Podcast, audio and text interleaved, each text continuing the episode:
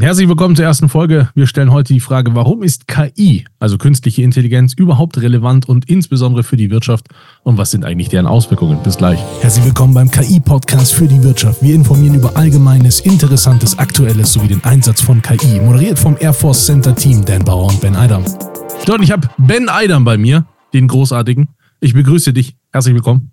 Ich danke vielmals. Danke, dass ich hier sein darf. Danke, dass, äh, danke, dass du dabei bist äh, und äh, einen wundervollen äh, Podcast mit mir äh, gestaltest. Wir sprechen heute über die Relevanz in der Wirtschaft äh, von KI. Hol mal ganz kurz ab, das ist so ein Riesending geworden. Ganz viele beschäftigen sich damit, ganz viele beschäftigen sich überhaupt nicht damit, sollten es aber. Hol mal ganz kurz ab, was ist das Ding eigentlich? Warum ist es so wahnsinnig wichtig für uns? Also bei KI erstmal der wahrscheinlich wichtigste Punkt in einem Satz. Es sind das erste Mal in der Menschheitsgeschichte Werkzeuge, die selber lernen. Also die werden selber besser. Momentan ist es oft noch so, dass wir einen äh, Human in the Loop haben, also irgendwo ein Mensch selber noch mit, der irgendwo irgendwas promptet, also irgendwas dort reinschreibt oder die selber verbessert und neue Rechner zusammenschraubt oder was auch immer. Aber prinzipiell ist es fähig, grundsätzlich auch selber schon Sachen zu verbessern. Also einfachstes Beispiel, das kennen wahrscheinlich die meisten, ich habe jetzt ChatGPT und lass mir einen Text von dem ausgeben und dann sage ich zu ChatGPT, verbessere mir diesen Text und gib mir eine bessere Version. So, dann kann es also quasi über den Umweg noch des Menschen mit sich quasi selber verbessern. So, wir kommen jetzt immer mehr dahin und das ist dann eine der Hauptauswirkungen, dass äh, diese Tools immer weniger den Menschen quasi mittendrin brauchen, also diesen Human in the Loop, nennt sich dann steigender Autonomiegrad. Also, dass du dann wirklich irgendwann den Assistenten hast, der vor 10 oder 15 Jahren von Google mal angekündigt wurde, wo du wirklich sagst, okay, buch mir eine Reise nach Hawaii von mir aus und dann findet er selber raus, okay, um eine Reise zu buchen, brauche ich ein Ziel, äh, wie lange das dauern soll, Kosten, Flüge etc. pp. Nimmt sich die Subtasks zum Beispiel und beantwortet die selbstständig und gibt dir dann das Ergebnis. So, das heißt erstmal, warum ist das generell relevant? Weil wir eine völlig neue Art von Werkzeug haben. Das ist so ein bisschen, als hätten wir das erste Mal das Feuer jetzt entdeckt oder Elektrizität. Damit wird es ja auch gerne verglichen. Welche Auswirkungen hat das auf die Wirtschaft konkret? Ähm, einige nennen das Ganze jetzt schon the fourth Fourth, also die vierte industrielle oder die vierte große Revolution, ja. also neolithische. Dann hast du die industrielle, dann hast du die Internetrevolution, in welcher Form oder Farbe auch immer, und jetzt quasi die KI-Revolution. Ähm, so wie es gerade aussieht, ähm, wird ein Bereich außerhalb und vielleicht sogar die noch mit inkludiert, äh, neben empathiebasierten Jobs, also wie Kindergärtnern zum Beispiel davon, äh, äh, unbeeinflusst bleiben.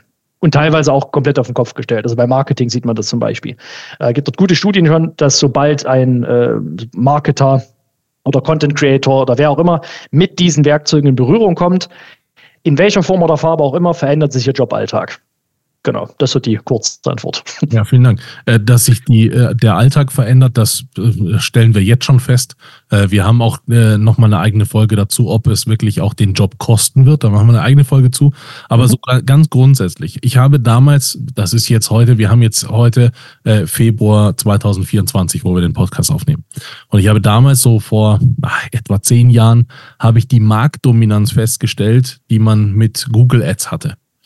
Und eine ja. Firma, die ja. Google Ads damals richtig eingesetzt hat als Werkzeug, wie du sie auch eben äh, formulierst, die hatte die Möglichkeit, dadurch automatisiert an so viele Kunden heranzukommen, wie es der Wettbewerb einfach nicht geschafft hat.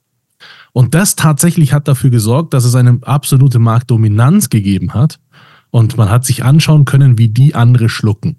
Erwartet uns das in KI grundsätzlich auch oder müssen wir da gar nicht so viel Angst haben davor oder wie verhält sich das in der Wirtschaft dann? Also erstmal, das ist ein sehr, sehr gutes Beispiel. Äh, bei der Suchmaschinenoptimierung war das ja ähnlich. Als das losging, konntest du einfach einen Post mit irgendwelchen Keywords zuknüppeln und warst dafür quasi äh, dann fertig mit der, mit der Welt so ungefähr. Ähm, einen Schritt weiter zurückgegangen, weil es gibt viele solcher kleiner Beispiele oder auch Affiliate, als es losging und so weiter und so fort, Dropshipping, you name it.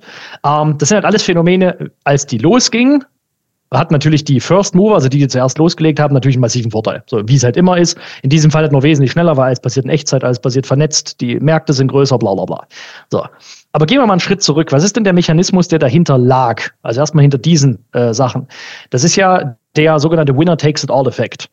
So, also er geht überhaupt nur in, im, im, digitalen Realm, also alles, was datenbasiert und, und Internet verknüpft ist, ähm, weil du nur da solche äh, sogenannte Virtual Cycles hast, also so äh, sich selbst verstärkende Schleifen. So, der geht konkret so, du hast User, zum Beispiel von der Suchmaschine, von zum Beispiel Google oder auch jeder anderen beliebigen, aber Google war eine Exekutive dort am besten. Ähm, und wenn die dein Werkzeug benutzen, hinterlassen die Daten dabei. Das passiert prinzipiell auch, wenn ich eine Kuckucksuhr aufziehe, nur das kriegst du nicht so automatisch getrackt. So, das heißt, User, dann hattest du als zweites Daten, die davon abgefallen sind. Und dann war die Frage, kannst du diese Daten so nutzen, dass dein Produkt besser wird? Und wenn ja, und du das immer wieder wiederholen kannst, wird dein Produkt immer besser, je mehr Nutzer du hast und du hast immer mehr Nutzer, je mehr oder je besser dein Produkt wird. So.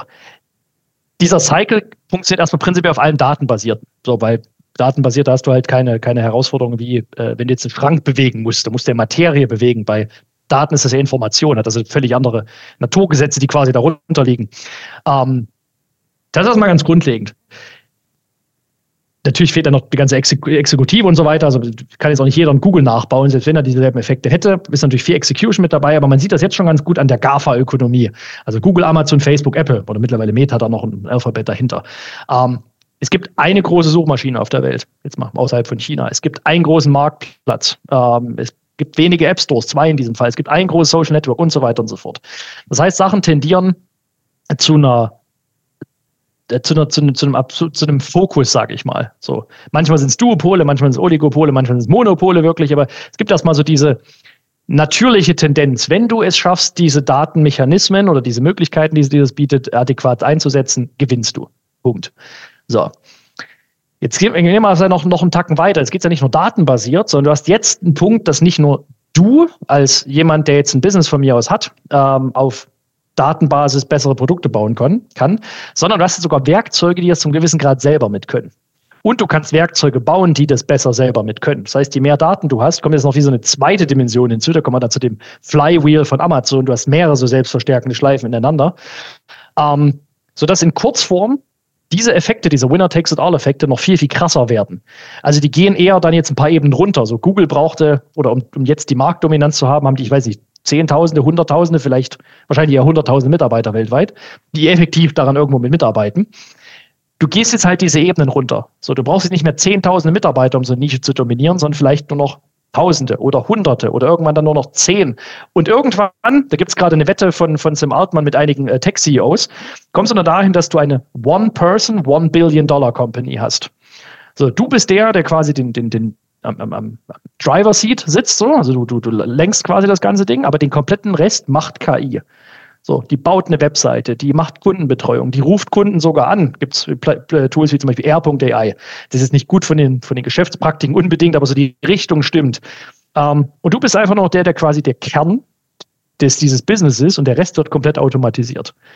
Das heißt, Kurzform, in einem Satz, die Grundlage ist die gleiche, es wird nur wahrscheinlich noch viel intensiver, schneller und vor allem viel zugänglicher. So, das heißt, wenn überhaupt, äh, wird es nie wieder so, nicht mehr im Ansatz so langsam, wie es heute ist. Ganz sicher, ja. Ich glaube auch tatsächlich, dass gerade was du beschrieben hast, zwei wirklich wertvolle Aspekte bei sind. Erster ist, du beschreibst das als Werkzeug. Werkzeug braucht aktuell immer noch einen Menschen. Und selbst äh, wenn es dann irgendwann mal vollständig automatisiert ist, irgendjemand muss das ja in die Hand nehmen. Das, so geht es ja mhm. schon los. Das heißt, ich bin ein großer Fan, das auch weiterhin als, als Werkzeug zu sehen. Nummer zwei, was ich super interessant finde daran ist, es verdeutlicht so ein bisschen, warum man jetzt gerade das Augenmerk darauf haben sollte. Und mhm. warum es gerade, wenn man in der Unternehmensführung ist oder in der Abteilungsleitung, irgendeiner Führungskraft in der Wirtschaft ist, warum es keine ratsame Idee ist, sich jetzt die Augen davor zu äh, verschränken. Äh, und deswegen herzlichen Glückwunsch an alle, die jetzt gerade zuschauen oder zuhören. Äh, ihr habt in dem Fall schon mal alles richtig gemacht, weil sich wirklich zu informieren, was ist das Ganze, warum ist das Ganze relevant und so weiter, das ist schon der Schlüssel. Und äh, wir laden euch ganz, ganz herzlich ein, äh, das auch weiter zu tun äh, bei unserem Podcast und aber auch bei unserem Videocast hier auf YouTube. Äh, und äh, wir beleuchten die ganzen äh, Themen, wir stellen die Fragen dahinter, wir laden Leute dazu ein und wir steigern das Ganze. Das heißt, unser beider Wunsch ist, dass wir hier anfangen mit so allgemeinen Themen quasi, damit wir mal ne, erklären, um was geht's da eigentlich. Mhm, mhm dass wir das aber auch in eine philosophische Richtung bringen, in einer anderen Staffel oder in einer noch anderen Staffel wirklich auch den Nerd Talk reingehen äh, und dann mal darüber philosophieren und quatschen, was ist denn eigentlich gerade so. Und Ben, für die erste Folge danke ich dir ganz, ganz herzlich ähm, und wir freuen uns dann auf die nächste. Bis ganz bald. Bis dann, danke. Ciao. Das war eine Folge des AI Reaction Force Teams. Herzlichen Dank fürs Zuhören. Wenn ihr verfolgen wollt, was KI für die Wirtschaft bedeutet und wie es sich weiterentwickelt, dann abonniert gerne unseren Kanal, folgt uns auf LinkedIn. Wir freuen uns auf euch. Bis bald.